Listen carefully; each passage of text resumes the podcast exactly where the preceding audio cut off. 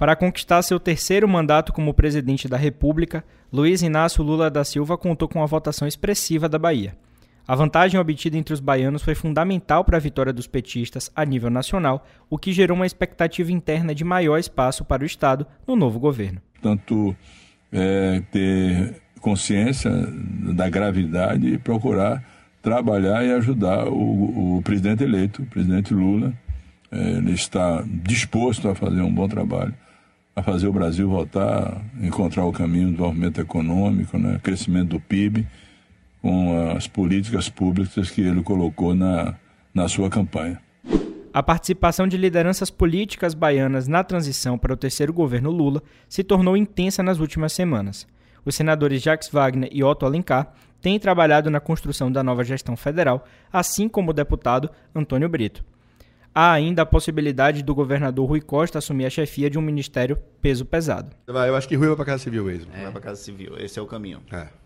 E você acredita que Wagner vai ficar no Senado? Nós estamos debatendo com a equipe de transição e com o presidente Lula. O terceiro turno desta semana aborda a participação de lideranças políticas baianas na transição para o próximo governo federal e as possibilidades da Bahia ocupar espaços importantes na esplanada dos ministérios em Brasília. Começa agora o terceiro turno. Um bate-papo sobre a política da Bahia e do Brasil.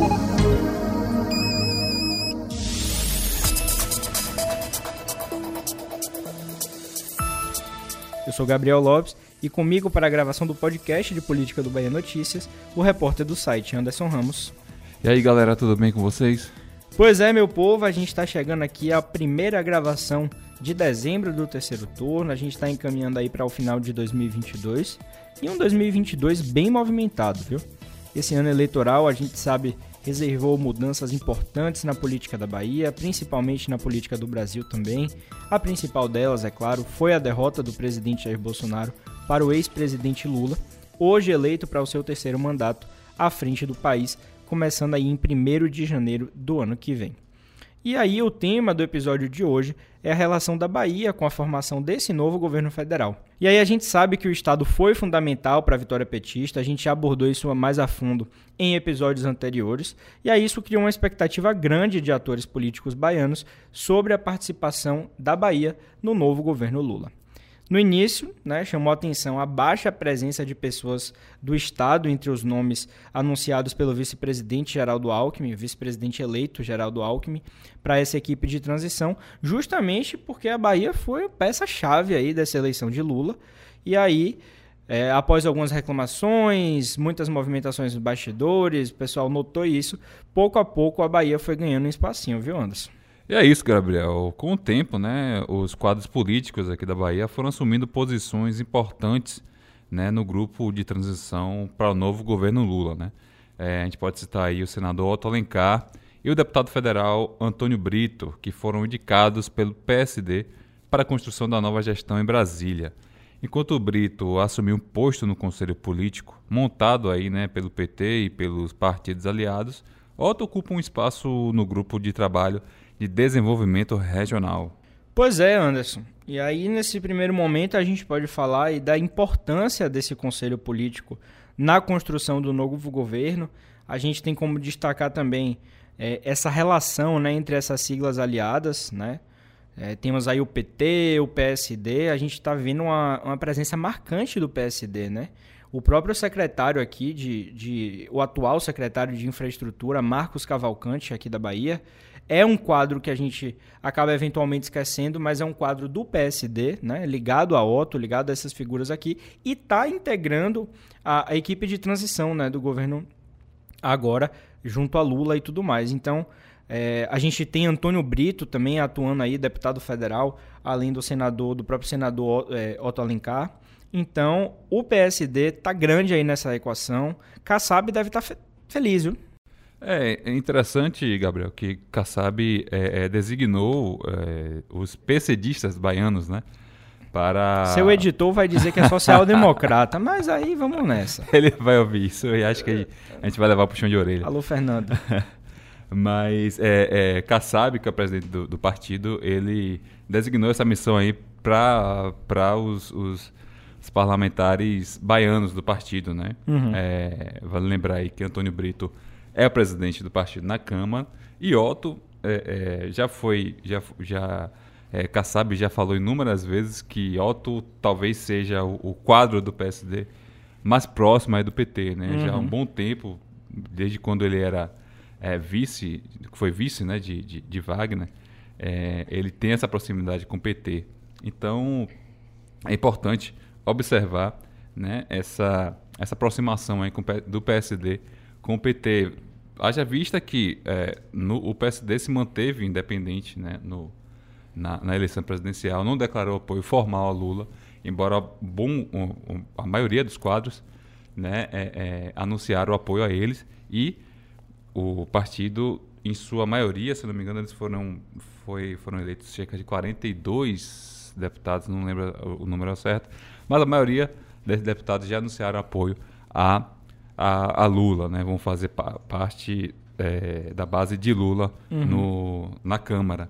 Então, e, e o partido deve ter aí também um ou dois ministérios, né? Estão negociando aí esses ministérios para que é, é, o partido é, seja não seja uma resistência, não seja mais um problema para Lula, né? E é interessante a gente destacar que o presidente do partido, Kassab, ele vai assumir um cargo na, no, no governo de Tarcísio de Freitas, lá em São Paulo, São né? Paulo, é. que é o bolsonarista ou nem tanto, né? Ele, ele já está tirando Se descolou agora, né? Essa Disse pecha que nunca foi um bolsonarista. raiz. Agora é muito fácil, né? Pois é. pois Agora é. é. fácil. Então é isso. É, é, Otto, alguns dizem que ele pode assumir um, um- um ministério, né? É, é, foi cogitado até o Ministério da Saúde para ele, embora seja um ministério muito forte. Uhum. Não sei se um, um membro de outro partido vai ter é, essa indicação, né? É, e também, como você falou aí, é, Marcos Cavalcante, né? Que já foi especulado aí na pasta de infraestrutura, né? Então, vamos ver aí. O partido deve ficar com pelo menos dois ministérios, né? Agora, Uhum. se algum baiano vai ser indicado, aí já são outros 500. É, já que a gente está falando aí desse protagonismo de Otto, né, até a nível nacional, o Kassab já falou muito bem dele várias vezes, mas parece que Otto não está muito interessado, pelo menos se está interessado, tem disfarçado bem. É, em ser ministro, né, ocupar algum cargo na, na gestão federal. E aí tem um ponto interessante que é junto com ele tem Wagner, que tá nessa pendência também aí de, de Lula dizer se eles vão ser convidados para algum ministério, mas ao mesmo tempo que tem um papel fundamental no Congresso, né, no Senado, para essa articulação de Lula. A gente já abordou isso aqui também, é, rapidamente em outros terceiro turno, porque Lula vai precisar de aliados e aliados com um poder de interlocução e de articulação muito grande no Congresso, tanto na Câmara dos Deputados quanto no Senado Federal. Então, Wagner é essa figura, nato, e o próprio Otto também, que tem uma interlocução muito grande, ganhou bastante destaque ao longo da pandemia. A gente teve a questão da CPI da Covid, né, que ele era um dos membros dessa CPI e se destacou bastante. Né? Então, eu acho que Otto não não está interessado, está vendo que tem muita boca para alimentar, tem muita gente para ser abarcada. É um ponto positivo também para Lula, né? Ele É. precisa disso. É, Otto, pelo que se, se fala nos bastidores, não faz muita questão de ministério, né? Só iria, de fato, se fosse uma indicação ou, ou se o partido assim o desejasse, né?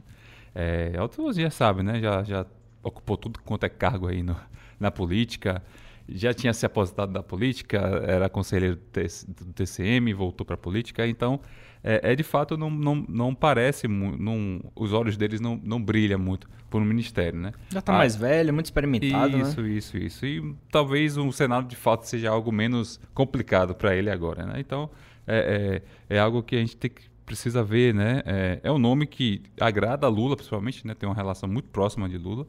Mas aí eu acho que vai, vai depender muito de qual qual qual ministério e, e persuadir ele, né? Ele Uhum. vai ter que ser convencido a, a ter a, ocupar um ministério. Mas aí, dando sequência aqui ao nosso episódio, eu falei dele agora há pouco. Acho que a gente também não pode ignorar a presença constante né, do senador Jacques Wagner nessa transição. Ele foi indicado realmente para compor o grupo de trabalho intitulado aí de Centro de Governo. Já dava para ter uma noção da importância que ele tem para essa nova gestão federal. Acabei de falar também sobre o poder de articulação de Wagner. Wagner é um cara que sabe fazer a política do bastidor muito bem. né? a gente já teve prova disso inúmeras vezes, pelo que a gente acompanha dos bastidores e tudo mais. Então, é, ele viajou com Lula para a COP27 no Egito, né, no mês passado. Gerou um burburinho também sobre a possibilidade dele assumir o Ministério das Relações Exteriores. Né? Ele chegou a ser cogitado por atores políticos, também pela imprensa de fora, a imprensa daqui, como possível ministro da Defesa, secretário de governo, ou então né, um cargo aí mais próximo de Lula, e mais voltado também para justamente essa articulação política. Então, dá para a gente debater aqui qual pode ser o caminho de Jacques Wagner, né? o que é que ele vai fazer. Eu já consigo ver como mais natural do que Otto a ida de Wagner para um ministério, para uma posição no governo federal, no governo de Lula. Né? Isso também abriria espaço por quatro anos para o suplente dele, enfim, assumir, né? É, Bebeto, né? Isso, Beto, do PSB. Do PSB, né? Já- que atua lá na região de Ilhéus. Então, tem essas possibilidades. É, assim, é, é, Wagner é, hoje é uma das pessoas mais próximas de Lula, né? É, nas ulti- nos últimos dias, no grupo de. no- antes de, de- do próprio Lula participar do, do- mais ativamente do grupo de transição, ele era uma das pessoas que, junto com Gleisi Hoffmann, a presidente do, do PT, estavam ali quase que diariamente na casa de Lula, né? Eles viajaram juntos para a COP e, e Wagner tem feito já uma, inter- uma interlocução com a embaixada de outros países, né? Daí também veio a especulação dele, dele assumir a- o Ministério das Relações Exteriores. Mas, assim, Wagner foi cogitado de tudo que é canto, né? Se É. você se já observar. Era é, é, mi- ministro da Defesa, Relações Exteriores, Casa Civil, enfim, vários, vários, é, é, várias pastas ele já foi especulado. O que se diz também na- no- no- nos bastidores é que ele também é um cara que não, não faz muita questão de assumir o ministério, Uhum. né? E, e dentre esses, se ele quisesse de fato escolher o ministério, ele escolheria, né? Lula, Lula daria ele. Tem essa fato. moral, né? Tem, tem moral demais, né? Pô, e- e Lula volta e meia fala do, da- das bruxarias, né? De Wagner. Pô, ele elegeu aqui mais um desconhecido, Né, que Desconhecido. foi Jerônimo. Pela segunda vez.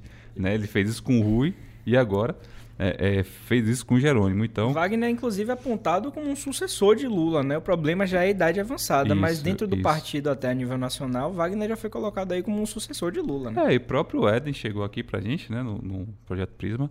É, é, ele já, já tinha falado isso outras vezes, né, que o próprio Wagner tinha negado, tinha negado é, é, ser candidato a presidente em 2018, né.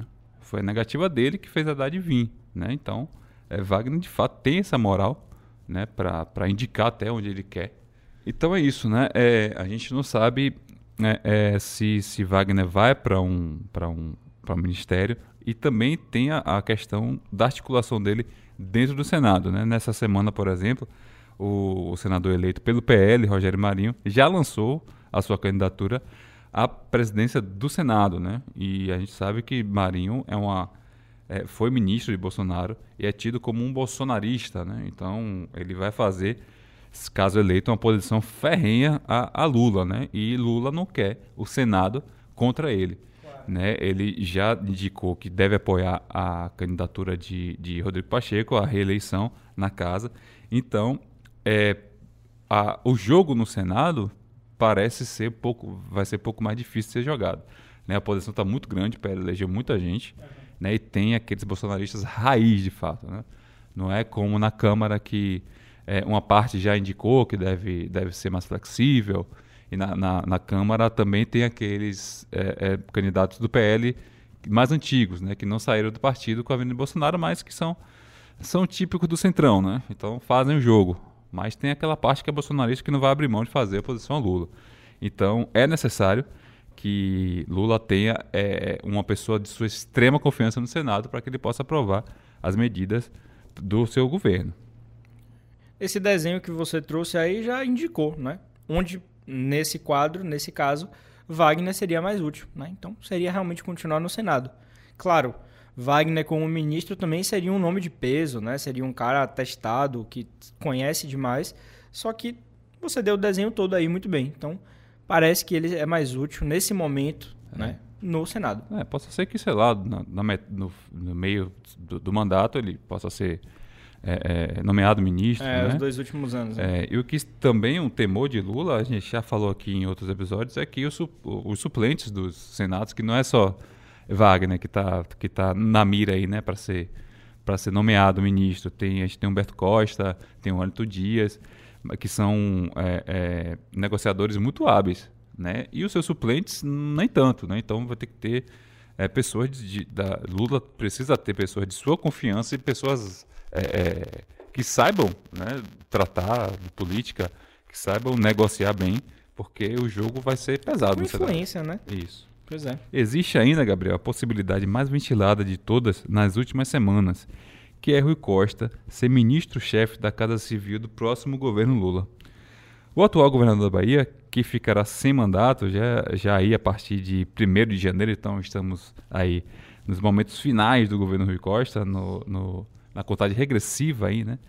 Para que ele saia do governo, ele é um dos favoritos para compor a esplanada dos ministérios. Ele chegou a ser cotado para a integração nacional e também para a Fazenda, mas neste momento aparece nos bastidores como o nome de Lula para assumir a Casa Civil, posto que ele ocupou estadualmente durante o governo de Wagner. Né? Parece que é questão de tempo aí para Rui ser anunciado ministro. Pois é, Anderson. E aí a gente teve uma- umas informações desde a última semana, né, na semana passada, que estava forte essa questão da Casa Civil, e aí não demorou, uma ala do PT nacional já se colocou contrária a essa indicação de Lula, né, esse convite, essa escolha de Lula por Rui Costa, pelo fato de ele não ter um trânsito nacional tão bom, né, tão grande como se espera para uma pessoa que vai ocupar a Casa Civil. E aí a gente soube que Lula saiu em defesa de Rui, né? Parece que ele quer realmente bancar isso. A gente não sabe se é porque ele acredita que Rui vai ser realmente um papel, vai ter um papel importante, vai ser um bom quadro, ou se é mais por uma gratidão por, pela Bahia ocupar esse espaço, né, junto com essa articulação de Wagner. A gente não tem esses detalhes ainda. Interessante, Mas- né, velho? A gente perceber isso, né? A gente ter esse tipo de notícia, né? Uma vez que, que o PT de São Paulo não conseguiu eleger Haddad, né? Que era o favorito aí na Bolsa de Apostas, as pesquisas indicavam que ele poderia vencer até o primeiro turno. E, tipo, e, e aqui foi o contrário, né? Pois é. Aqui não havia nenhum indicativo que Jerônimo fosse eleito. Né? E mais uma vez o PT continua governando a Bahia, que é o seu é, maior estado. Né? É, é, Há mais tempo, né? Há mais tempo. E é o maior estado que ele governa hoje no Brasil. Sim. É, é, tinha expectativa de eleger Haddad né? para tirar essa, essa hegemonia do PSDB. E ao contrário, acabou elegendo um bolsonarista, mais da direita ainda. Imagine. Então, pô, que moral esse cara tem Pois é. criticar alguma coisa, né? E eu acho que Lula sabe disso, né? Lula sabe e sabe com a importância que teve a Bahia na eleição dele. Perfeito. É, além disso, é, o Rui está cotado, né, para ser, para ocupar aí alguma, algum cargo na, no primeiro escalão do governo Lula, né? E a- além da, da- dessa possibilidade quase concreta, né? Eu diria concreta já, né? É, é certo que ele vai que ele vai assumir, né? Existe a possibilidade também dele ser candidato a presidente de 2026, né? E, e- e isso é, já está sendo debatido de fato é, internamente no PT. É claro, ah, daqui a quatro anos. Mas Lula já indicou que ele não vai buscar reeleição. Perfeito. Ele pode mudar de ideia? Pode. Mas, devido à idade avançada, devido a alguns acordos que a gente não sabe quais são, né? A gente tem aí o próprio Alckmin, que pode estar na fila aí para ser é, o candidato a presidente. Tem Simone Tebet, né, que cresceu demais Demais. é, é durante o, o- a, a campanha eleitoral. Então, é, é, é uma possibilidade. Rui é um nome muito forte do PT hoje. Né? É, é um nome que, de fato, é, é, desponta aí para ser para ser presidenciável, né? E a gente vai verificar isso com é, é, ver se essa possibilidade de fato é real com que com o, a parte que ele vai assumir, né? Aham. Precisa de uma parte que dê visibilidade a ele Projeção, né? ter uma projeção que aí é, é, a gente pode ter essa, essa expectativa aí de ser dele ser lançado a presidente de 2026. Tem um ponto interessante nessa fala sua, porque se a gente se queixa tanto, se a gente critica tanto a falta de renovação na política e principalmente na esquerda, a falta de renovação no PT especificamente, tem que começar a falar que agora a sucessão de Lula, que Rui pode ser um dos nomes a ser preparado, a ser trabalhado, a ser colocado nesse papel. Então, eu não vejo o menor problema. Pelo contrário, eu acho que o processo de renovação deve ser feito desse jeito. Porque a gente viu em outras oportunidades o que aconteceu quando não trabalharam a imagem né, daquele que seria o sucessor e qual foi o resultado disso. Então, 2026 está longe, mas 2026 é a próxima eleição para presidente, para governador. Então, tem sim que começar já a falar disso se quiser um quadro de renovação. Eu falei há pouco de Wagner. Wagner tem uma idade muito avançada, mas até ano passado, recentemente, quando fizeram uma pesquisa interna no PT, ele foi apontado como sucessor natural de Lula, junto com o próprio Haddad, que não vingou, não deu certo. E Haddad, pô, é, ele, ele vem de três eleições, de, de, de derrota em três eleições seguidas. Ele perdeu a reeleição em São Paulo, prefeitura de São Paulo, perdeu a eleição de 2018 para presidente e perdeu agora para São Paulo, para o governo de São Paulo. Então é o cara que foi testado e reprovado nas urnas três vezes. E testado num estado enorme, né? E, Pois e é. e em 2018 testado para presidente. Pois é, claro, as condições são- eram adversas, né? O antipetismo atingiu seu auge nesse período. Mas, assim, é, é uma coisa que tem que ser colocada em xeque também, né, cara? A- a as condições aqui na Bahia, por exemplo, também estavam adversas. Mas o PT conseguiu se eleger, né? Eleger o seu candidato. Então, são coisas como essa que a gente tem que colocar, que o PT e a esquerda em si precisa colocar no papel. E essa pode ser justamente uma explicação para para essa importância, esse protagonismo, para a Bahia estar tão bem na fita agora, né, nesse processo de transição. Sem dúvidas, sem dúvidas. A Bahia foi um estado fundamental para a eleição de Lula.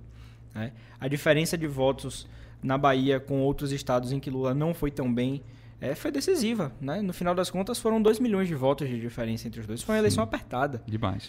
Então, eu acho que Lula realmente está com uma gratidão grande aqui na Bahia, apesar de considerar, claro, que os quadros são bons, são qualificados. Né? Eu acho que Wagner, principalmente, dispensa comentários aí né? sobre esse processo de ministério, de, de, de algum cargo importante de secretaria a nível federal, mas vamos ver o que acontece.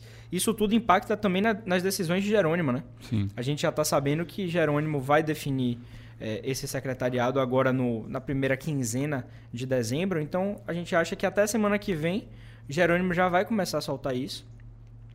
Esses dias eu ouvi também que o deputado estadual Osni está cotado aí para a SDR, a Secretaria de Desenvolvimento Rural, né? E então, vamos ver o que acontece, né? Tem outros nomes circulando, a gente já falou aqui de Adolfo Loyola, Sim. tem toda essa galera que a gente já falou, Caetano, que pode continuar na Serim, Uhum. enfim. Tudo isso depende, né? Eles estão querendo fazer essas gestões alinhadas, então, se Wagner for, Wagner leva muita gente com ele, né? Para ocupar espaços. Se Rui for, Rui também leva. Tem o próprio Marcos Cavalcante, que deve levar a sua equipe de gabinete, É. né? É, tem quadros é, é, do governo estadual que podem, é, e- e podem ir para o governo federal, né? Sim. É, você falou de Marcos Cavalcante, a gente tem o, o- o secretário da Fazenda também, que muito provavelmente não vai ficar aqui na Bahia, né? É, Manuel Vitório. Então, é, por isso que Jerônimo espera, né? Me parece que alguns quadros daqui, que compõem o secretariado daqui, vão compor é, é, o time de Lula em Brasília. Então, é, é- é necessário esperar, de fato. E não, não, não se surpreenda se acontecer uma, uma se, se o anúncio de fato acontecer de forma conjunta ou logo após de Jerônimo, do secretariado de Jerônimo acontecer logo após eh, o anúncio de do, dos- do grupo aí do que vai compor o os ministérios de Lula, né? Então é, é de fato algo casado, né? Uhum. E parece que essa sinergia aí entre os governos estaduais, o futuro governo de Jerônimo e o futuro governo de Lula, de fato é verdade, né? Parece que é, é, é, o- a Bahia continua sendo governada pelo PT, é o maior estado onde o PT é, é, tem, tem o poder, então é possível que haja assim, essa troca aí de, de, de quadros entre os governos.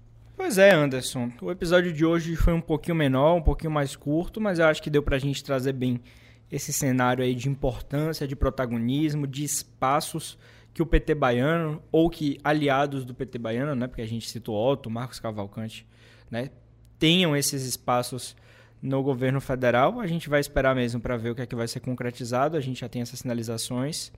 Então agora nos resta aguardar e, claro, semana que vem, nas semanas seguintes, traremos para vocês. A gente está chegando no final do ano, então é, tem episódio especial para sair em breve. Né? A gente vai fazer um balanço aí do da gestão de Rui Costa, essa última gestão, esses últimos quatro anos, como é que foi.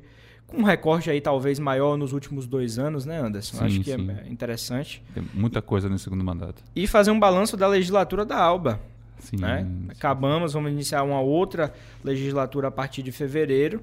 Então, teve muita coisa, viu? Teve cassação, teve morte de deputado, teve entrada de suplente, teve um monte de coisa. Viu? Teve briga, porradaria na alba, teve Pois um pouco é. de tudo. Teve vidro quebrado. Teve. Então é isso. A gente vai chegando aqui ao final de mais um episódio. Você já sabe o caminho. Se quiser acompanhar todos os bastidores da política baiana, acessa lá o baianoticias.com.br.